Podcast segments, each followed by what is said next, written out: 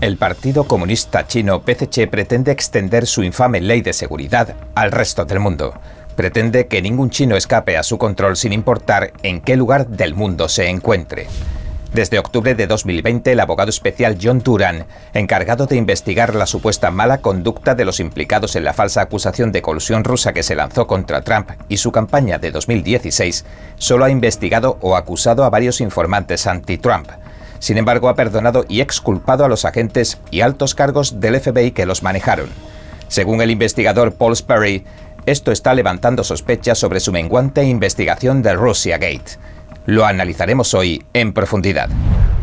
Bienvenidos a En Primera Plana, soy David Rojas. Recuerda que estamos en Telegram, que nos puedes ver en Epoch TV de Epoch Times en español y que si no tienes tiempo mientras cocinas, conduces o haces la compra, puedes escuchar nuestros audios en varias plataformas de podcast. Y ahora, entremos en materia.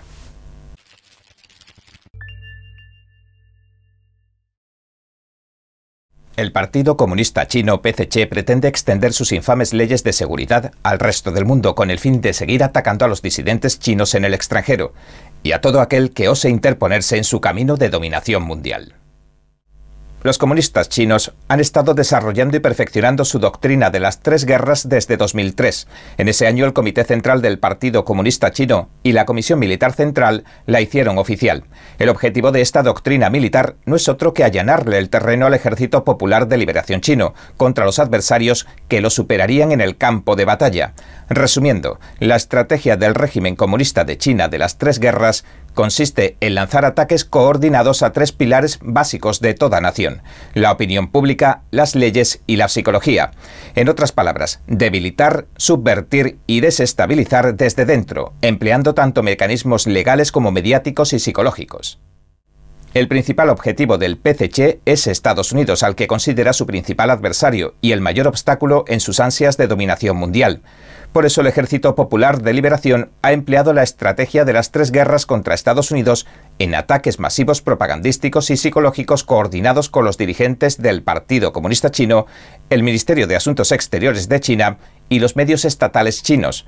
Es bien sabido que el Partido Comunista Chino trata de moldear la opinión pública lanzando mensajes sincronizados de los que se hacen eco los medios occidentales que paga Beijing.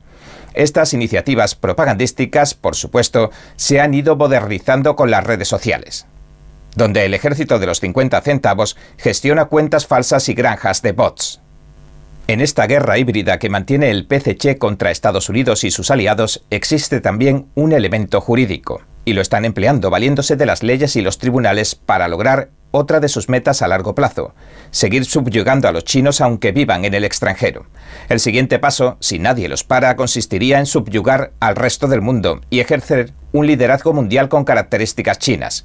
El Partido Comunista Chino cree que todas las personas de ascendencia china están sujetas a las leyes, dictados y caprichos arbitrarios del partido, independientemente de su ciudadanía y de su lugar de residencia.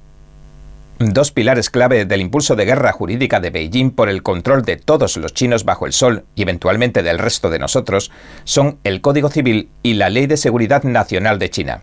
Desde 2020 el Código Civil microgestiona cada aspecto de la vida de los chinos, el económico, el social, los viajes, la educación, etc. El Código Civil, en su artículo primero, establece audazmente que busca desarrollar el socialismo con características chinas y hacer avanzar los valores socialistas fundamentales. Y por hacer avanzar, se refiere a las intenciones del Partido Comunista Chino, extender el socialismo con características chinas a todas partes. Y solo un mes después, y no parece ser una coincidencia, China aprobaba la Ley de Seguridad Nacional. El régimen elaboró la ley pensando en aplastar las multitudinarias protestas pro democracia y antidictadura del pueblo de Hong Kong, y cubre cuatro áreas de actividad criminal secesión, subversión, terrorismo y colusión, con fuerzas extranjeras o externas. Cualquier sospechoso de Hong Kong puede ser enviado a China continental para ser juzgado por los tribunales del régimen. Y bueno, pueden imaginarse cómo funciona la justicia en China. No obstante, la mayoría de los observadores creen que solo se aplicó en Hong Kong a modo de prueba, pero que su objetivo principal es extenderla al extranjero porque la ley tal y como está escrita se aplica a cualquier persona en cualquier parte del mundo. De hecho, en 2014 el líder supremo chino Xi Jinping ordenó al Ministerio de Seguridad del Estado que llevara a cabo la operación Fox Hunt, o la caza del zorro. Básicamente consiste en atacar, intimidar y secuestrar a los disidentes políticos chinos y a sus familias que viven en el extranjero acusándolos de supuestos cargos de corrupción. De acuerdo a ABC News, posteriormente la operación Fox Hunt se incorporó a la operación Skynet. Según el propio PCC, Skynet tiene la supuesta misión global de recuperar fondos y arrestar a fugitivos internacionales. En definitiva, tanto la Ley de Seguridad Nacional como el Código Civil proporcionan al Partido Comunista Chino el telón de fondo legalista y una excusa para intimidar, hostigar y, en última instancia, obligar a los disidentes chinos en el extranjero a regresar a China continental. Esperemos que los distintos países no consientan que ambas leyes tengan jurisdicción en sus territorios, porque de lo contrario, y con el tiempo, bien podría provocar el fin de la soberanía nacional de las naciones. América Latina pode, nesse momento, ser o grande farol para a nova esquerda que nós precisamos criar no mundo. Nós estamos cercados de bandeiras vermelhas. Las preguntas me parecieron demasiado importantes para ignorarlas. Temos outras poucas potências de olho no Brasil. ¿Qué intereses extranjeros hay en esta disputa? Há riscos de ataques de diversas formas y origens. Quise llegar a la verdad de estos hechos y de lo que significa. Virtually every country in Latin America is now going down the Sao Paulo Forum Road, the Workers' Party model. Isso acaba por transformar esses países em narco-estados. É o último bastião da América do Sul. Se cair o Brasil, é um perigo muito grave para todas as Américas. One of the most critical elections in world history. It's not just about Brazil. This is about the entire Latin America. This is about the entire Western Hemisphere. And if the Western Hemisphere falls, that's that's a that's a that's a communist world. So that's the short answer.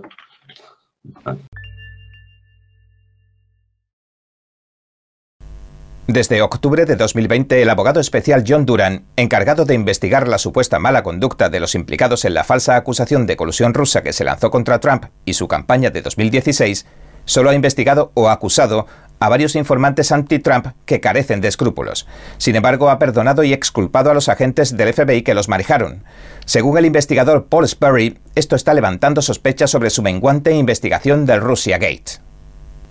En recientes declaraciones judiciales, Duran ha retratado a los agentes del FBI como ingenuos receptores de desinformación, personas que, fruto del engaño, abrieron investigaciones indebidas contra Donald Trump y obtuvieron órdenes injustificadas para espiar a uno de sus asesores. Pero a medida que los casos contra los informantes van llegando a juicio, sus abogados defensores están revelando pruebas que contradicen la retórica del abogado especial. Los investigadores del FBI no parecen ser esas víctimas inocentes, sino más bien los socios voluntariosos que llevaron a cabo los planes fraudulentos que Duran ha destapado. A pesar de su reputación de fiscal duro e intrépido, Duran ha excusado la mala conducta de los agentes del FBI. Incluso les ha proporcionado y preparado una defensa para que no les puedan procesar en un futuro, según afirman algunos expertos legales. Paul Kamener, asesor de National Legal and Policy Center, un grupo de vigilancia de Washington, dijo lo siguiente. Se suponía que Duran iba a limpiar el pozo negro del FBI, pero no parece que vaya a hacerlo. Empezó con una explosión y está terminando con un gemido. El FBI usó el infame dossier elaborado por el antiguo espía británico Robert Steele, caído en desgracia, para justificar que se debía espiar la campaña presidencial de Trump en 2016. El mes que viene, Igor Danchenko, un antiguo informante del FBI que es la fuente principal del infame dossier Steele, será procesado en el marco de la investigación del abogado especial Duran bajo la acusación de haberle mentido a los investigadores del FBI en muchas ocasiones.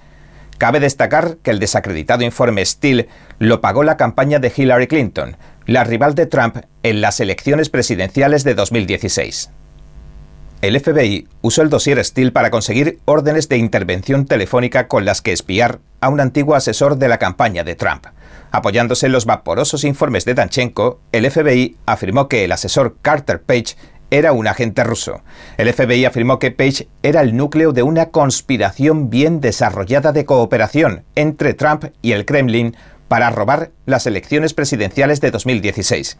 Duran, en una reciente declaración ante el Tribunal de Distrito de Estados Unidos en Alexandria, Virginia, donde está previsto que se celebre el juicio de Danchenko el 11 de octubre, alegó lo siguiente. El acusado les proporcionaba información falsa formando parte de una iniciativa concertada para engañar al FBI. Si los agentes hubieran sabido que Danchenko se inventaba las acusaciones, según afirmó Durhan, podrían haber hecho más preguntas sobre el dossier y no se habrían basado en él para solicitar las órdenes ultrainvasivas de la Ley de Vigilancia de Inteligencia Extranjera FISA con las que vigilar electrónicamente a Page, un ciudadano estadounidense que nunca ha sido acusado de ningún delito, dijo Duran. Sin embargo, aunque la declaración de Duran no suena mal, el equipo legal de Danchenko reveló que le entregaron un singular correo electrónico a la FBI en enero de 2017, durante una reunión que mantuvieron con agentes y analistas. El correo indicaba claramente que una subfuente clave del dossier podría haber sido ficticia.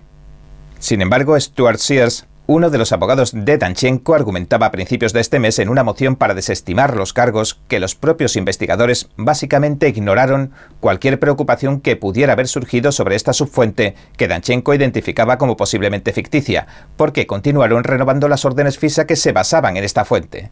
Por lo tanto, según argumentó Sears, las mentiras que su cliente supuestamente le había dicho al FBI resultaban intranscendentes porque no son perseguibles en virtud de los estatutos federales que requieren que tales declaraciones falsas tengan un impacto material en un procedimiento federal.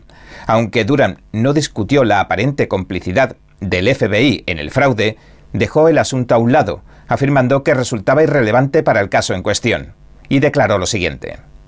El hecho de que el FBI aparentemente no identificara o abordara estas inconsistencias no tiene importancia. Al mismo tiempo, Duran reconoció que los agentes permitieron que sus órdenes de intervención telefónica se vieran impregnadas de invenciones. Duran incluso señaló que eran una parte importante de las solicitudes de la FISA dirigidas a Carter Page. Sin embargo, no llegó a culpar al FBI de nada, ni siquiera por incompetencia. Según Duran, un mentiroso y estafador en serie engañó a la principal agencia policial del país. Punto y final. Pero Kamenar, del Grupo de Vigilancia de Washington, añadió que aunque Danchenko puede ser un mentiroso sin más, en ese momento se convirtió en el mentiroso útil de los funcionarios del FBI y de tantos otros del Departamento de Justicia que perseguían a Trump. Y dijo lo siguiente. Lo pinta como si hubieran engañado al FBI cuando el FBI estaba más que dispuesto a tomar las riendas y perseguir a Trump. La indiferencia que muestra el abogado especial en cuanto al papel que jugó el FBI en el escándalo se vuelve más que notable después de lo que Danchenko admitió en las entrevistas que mantuvo en enero de 2017 con el FBI le dijo a los investigadores que gran parte de lo que informó a Steele era de boca en boca y de oídas, mientras que otra parte se las cocinó a partir de conversaciones que él tuvo con amigos mientras tomaban cervezas. Textualmente, según un resumen desclasificado del FBI de las entrevistas que tuvieron lugar durante tres días, Danchenko le confesó al FBI que las acusaciones más salaces se hicieron en broma. Pese a todo, el FBI siguió usando las declaraciones de Danchenko sobre una conspiración de cooperación bien desarrollada entre Rusia y Trump, y siguió convenciendo al tribunal de la FISA para que permitiera a los investigadores seguir vigilando a Page. El FBI incluso acusaba a Page de ser el autor intelectual de la conspiración, basándose en los falsos rumores de Danchenko. Los agentes incluso juraron en los documentos del tribunal FISA revisados por Real Clear Investigations que Danchenko era veraz y cooperativo.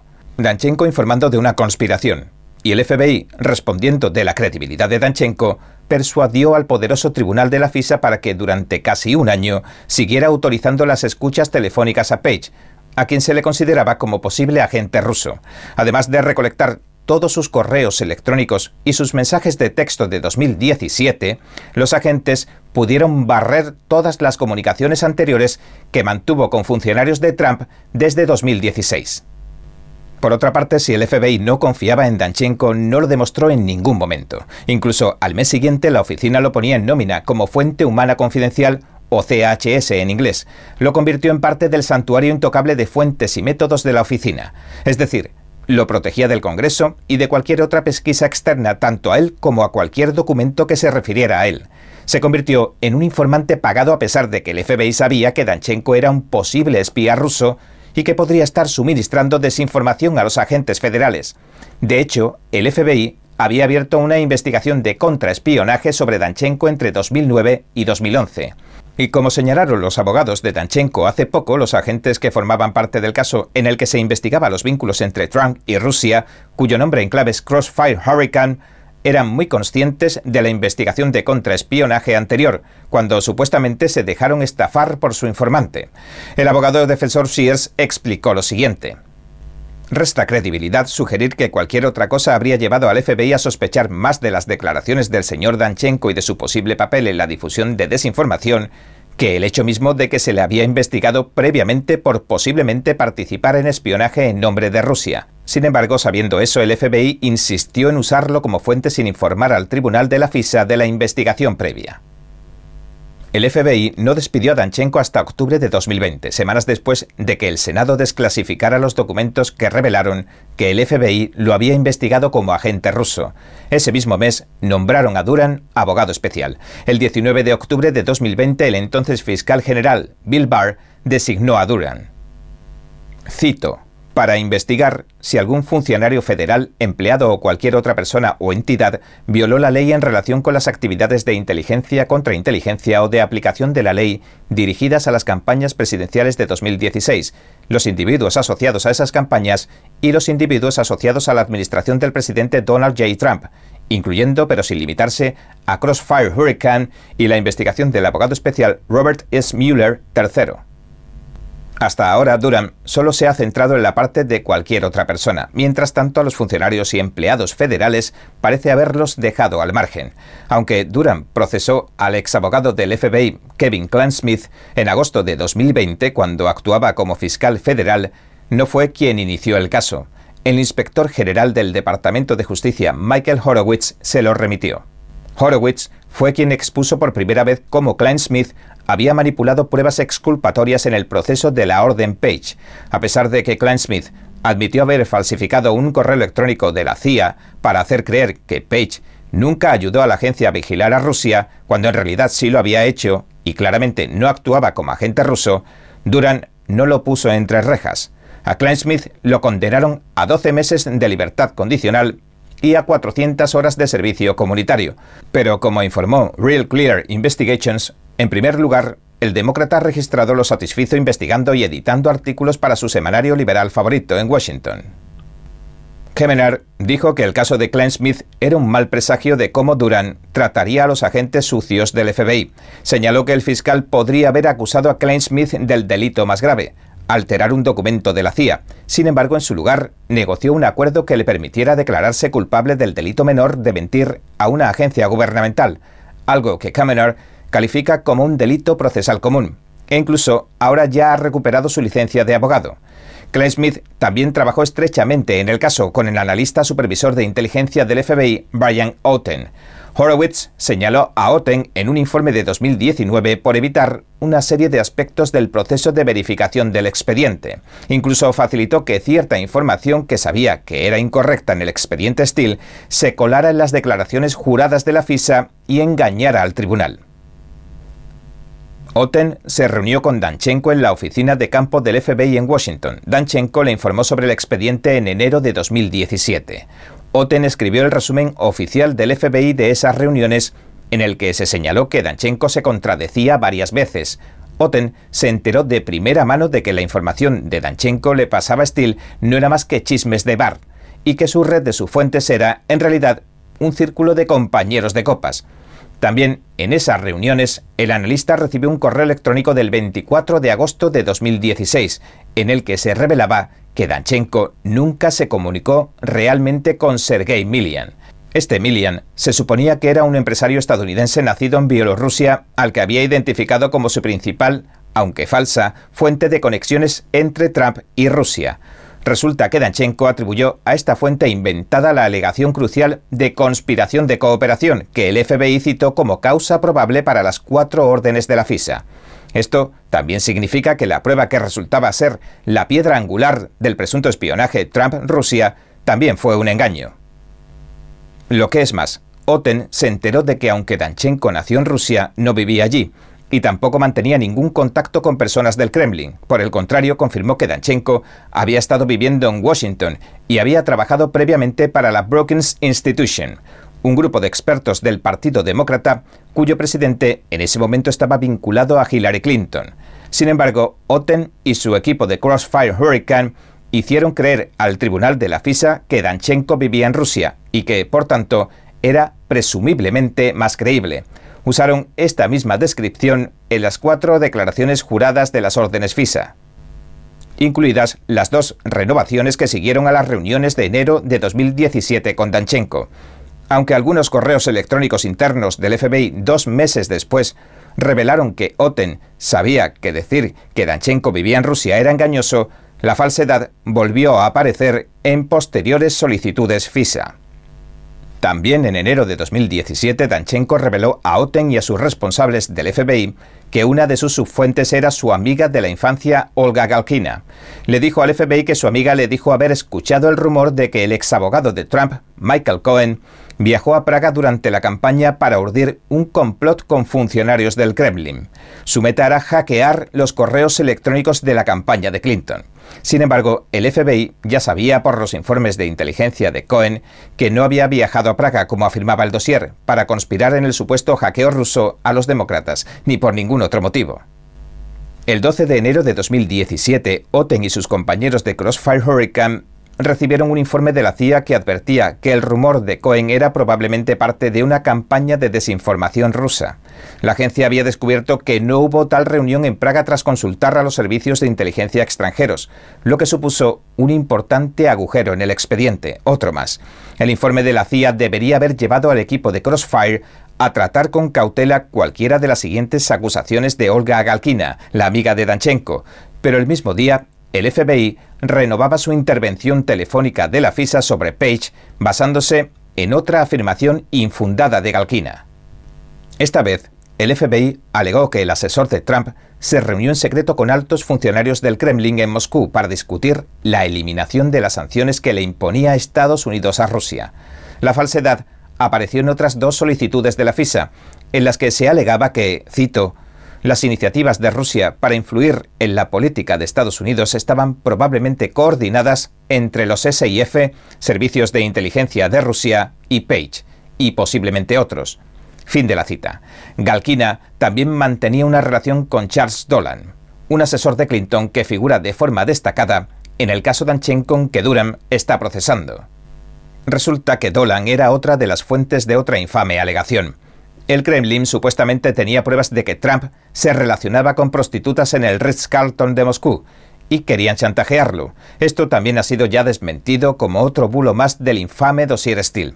Pero según Duran, Danchenko intentó ocultar al FBI el papel de Dolan en el dossier. El fiscal especial argumentó que el engaño privó a los agentes y analistas del FBI de información relevante que les habría ayudado a evaluar la credibilidad, fiabilidad y veracidad del dossier. Duran dijo que si hubieran sabido que Dolan era una fuente, podrían haber buscado, entre otras cosas, los correos electrónicos que Dolan y Danchenko intercambiaron para destapar su engaño del Ritz-Carlton. Duran especuló lo siguiente. Si el acusado hubiera dicho de verdad al FBI que Dolan desempeñó un papel al suministrar cierta información para los informes de Steele, el FBI bien podría haber entrevistado y o recogido esos correos electrónicos de Dolan. Además, según dijo Duran, los investigadores podrían haber sabido de la implicación de Dolan en la política demócrata y de su potencial sesgo como fuente para los informes Steele. Pero en realidad, el FBI ya conocía a Dolan y su trayectoria, así como su participación en el dossier. Incluso es probable que ya tuvieran sus correos electrónicos, como explicaremos a continuación. En otra entrevista con Danchenko sobre sus fuentes del dossier que tuvo lugar el 15 de junio de 2017, los agentes del FBI le preguntaron a Danchenko si conocía a Dolan y si éste contribuía a los informes de Steele. Aunque Danchenko reconoció que conocía a Dolan, negó que fuera una fuente. Los agentes no le hicieron más preguntas. Pero la pregunta es, ¿cómo sabía el FBI que debía preguntarle por Dolan? Muy sencillo, porque era alguien que los agentes de contrainteligencia rusa del FBI conocían bien. Sabían que era un hombre de negocios que viajaba frecuentemente a Moscú y se reunía con personas del Kremlin. Además, otro detalle de suma importancia es que Galkina, la amiga de Dolan, estaba bajo vigilancia de la FISA. Se sospechaba también que fuera una espía rusa en ese momento, según muestran algunos registros desclasificados.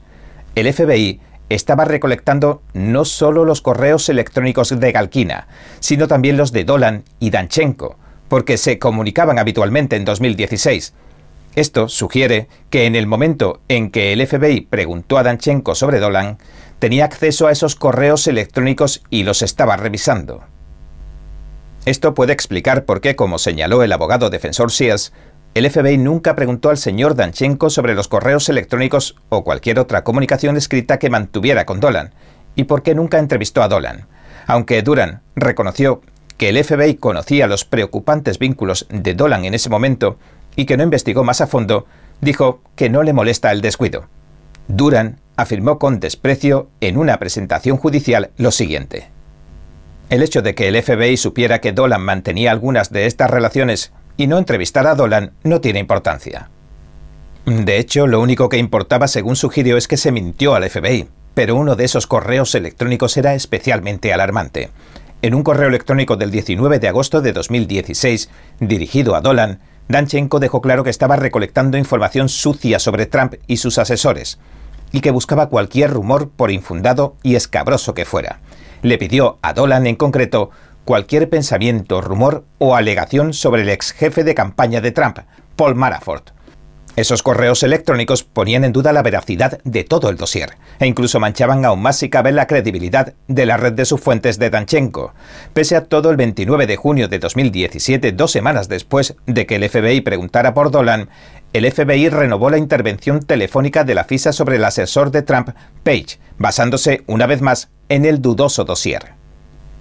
Además, según las normas de la FISA, el FBI tiene la obligación de informar inmediatamente al Tribunal Secreto de cualquier error u omisión, así como de cualquier corrección necesaria de los hechos materiales expuestos en las declaraciones juradas con las que se consiguieron las órdenes judiciales. Pero el FBI no corrigió el expediente, incluso después de que se hiciera evidente que había dicho falsedades al tribunal y ocultado pruebas exculpatorias.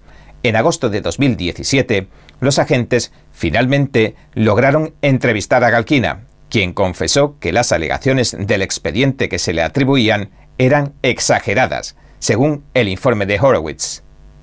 El año pasado, Duran también retrataba al FBI como una víctima de las maquinaciones políticas de 2016 de otros dos informantes anti-Trump, Michael Sussman y Rodney Joffe que transmitieron a los investigadores rumores falsos sobre que Trump, supuestamente, había establecido una línea directa secreta con el Kremlin a través del banco ruso Alfa.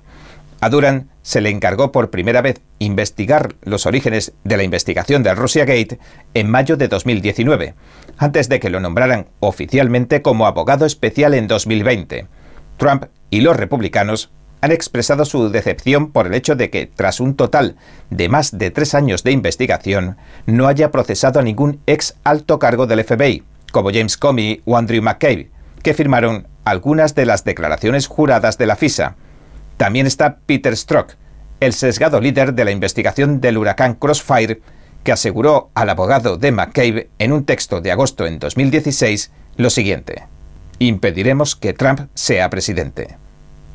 Ninguno ha recibido ni siquiera una citación. Sin embargo, en los últimos meses, McCabe y Strzok han acudido a la CNN, a la cadena, donde trabajan como colaboradores remunerados y han criticado con suficiencia a Duran por dirigir una investigación partidista.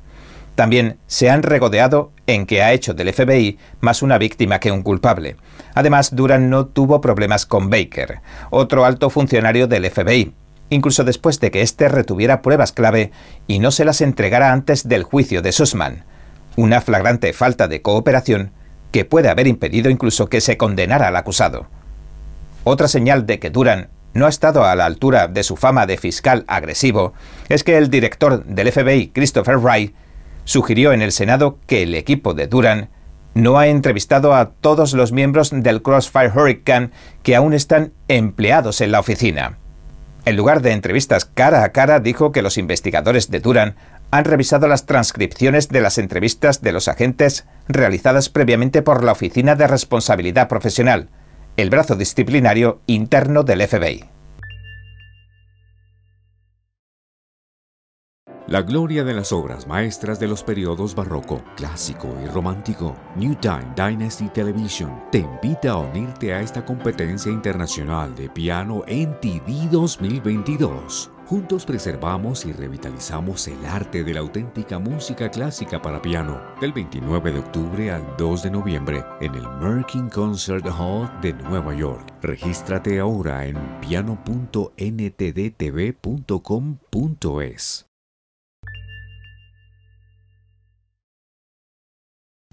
Y ahora te ofrecemos una interesante entrevista que realizó nuestro compañero Eduardo Sompa de la NTD en el decimocuarto Congreso Mundial de las Familias que se celebró recientemente en México.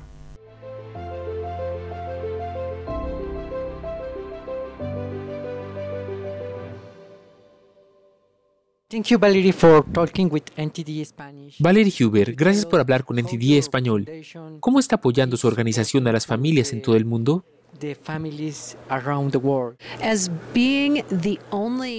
Somos la única organización política conservadora en todos los Estados Unidos a favor de la salud femenina, a favor de la familia y de la vida. Y aún tenemos que encontrar otra en alguna parte del mundo.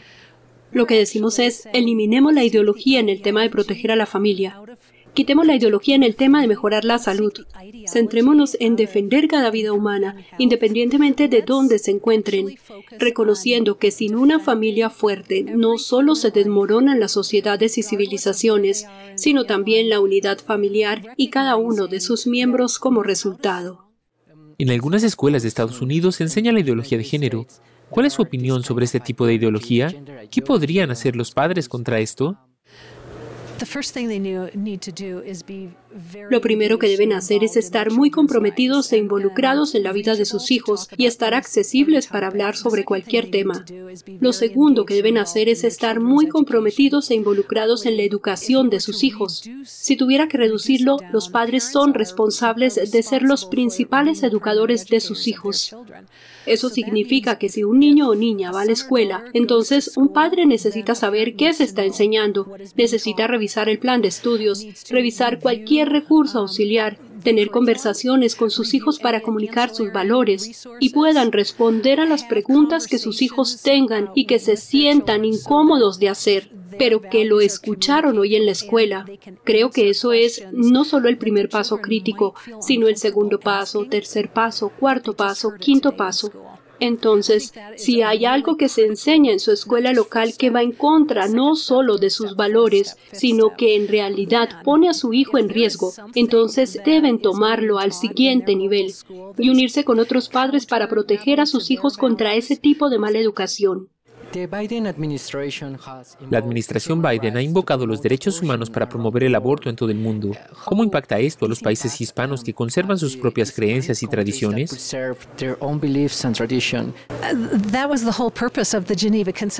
Ese fue todo el propósito de la Declaración de Consenso de Ginebra, esta coalición de naciones de la que les acabo de hablar.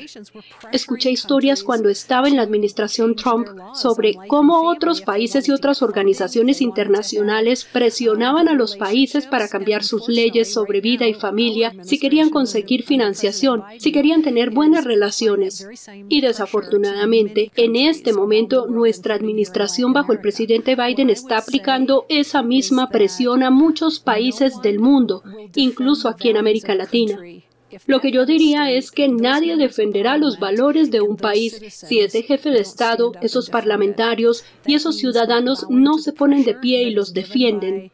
Eso significa no ceder a la presión que dan otros países, otras organizaciones. Hay una forma de negociar donde mantienes tu soberanía y al mismo tiempo mantienes relaciones con otros gobiernos extranjeros. El hecho es que, como gobiernos, estamos de acuerdo en estar en desacuerdo en torno a una variedad de temas. Este es uno de esos no comprometan su soberanía y la salud de sus familias y la protección de la vida y la salud de sus ciudadanos por dinero. Gracias Valerie por hablar con NTD Español. Es un placer. Es un placer para mí también. Gracias.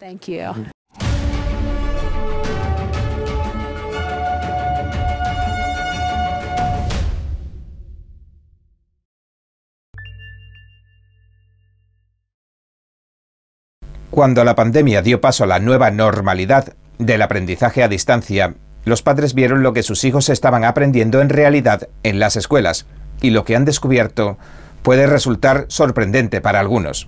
Nuestro compañero Steve Lenz entrevistó a la fundadora de la organización sin ánimo de lucro Freedom Forever, Landon Starbuck. Le preguntamos qué habían descubierto las madres como ella durante la pandemia. Bueno, lamentablemente hemos visto una agenda para sexualizar a los niños. No era solo el porno en las bibliotecas, es en las escuelas. Está incluso en los álbumes de cromos. Esta agenda para sexualizar a los niños tiene que ver con el marxismo que se infiltra en las instituciones académicas de arriba hacia abajo. Podemos observar cómo corrompen la inocencia infantil. Y eso es fundamentalmente porque se han creído que la inocencia infantil es una construcción de la heteronormatividad que hay que desmantelar. Nos resultó interesante que mencionara el marxismo y le preguntamos, ¿cómo de extendido creía que estaba esto y si había averiguado qué o quién está realmente detrás de esto. Bueno, creo que hay muchos, ya sabes, intereses nefastos que se benefician de una educación ideológica marxista. Y creo que hemos visto que en todos los Estados Unidos, de alguna forma, el marxismo ha penetrado en el sistema educativo, porque en un estándar nacional la educación del gobierno tiene que delegarse hasta el nivel más bajo en las ciudades de los estados. Y esta es la razón por la que estamos viendo que surgen cosas como el proyecto de ley de elección de escuela con el fin de que podamos escapar de la esclavitud de estos mandatos, de la teoría marxista, la teoría crítica, y el adoctrinamiento de nuestros hijos. Le pedimos que nos explicara un poco la situación sobre los libros con contenido inapropiado para los niños que se están difundiendo en las bibliotecas. Por supuesto. Bueno, mi organización sin ánimo de lucro, Freedom Forever, hizo ayer un llamamiento a la acción. Animó a los padres para que vayan a imprimir un documento con el contenido esceno que están promocionando para los niños. De hecho, ayer fui a mi biblioteca y tuve una conversación con una bibliotecaria que estaba orgullosa de promocionar estos libros prohibidos, pero no tenía ni idea de lo que era cuando vio que en uno de los libros más problemáticos que es Este libro es gay, en realidad animan a los niños a meterse en Internet y conocer a adultos en sitios web sexuales. Les dan instrucciones en el contenido esceno. Ni siquiera puedo decir algo sobre esto a lo que están sometiendo a nuestros hijos. Así que una vez que tuvimos esa conversación, pudimos dar el siguiente paso, y eso es lo que hemos esbozado para los padres, para que puedan realmente tomar medidas.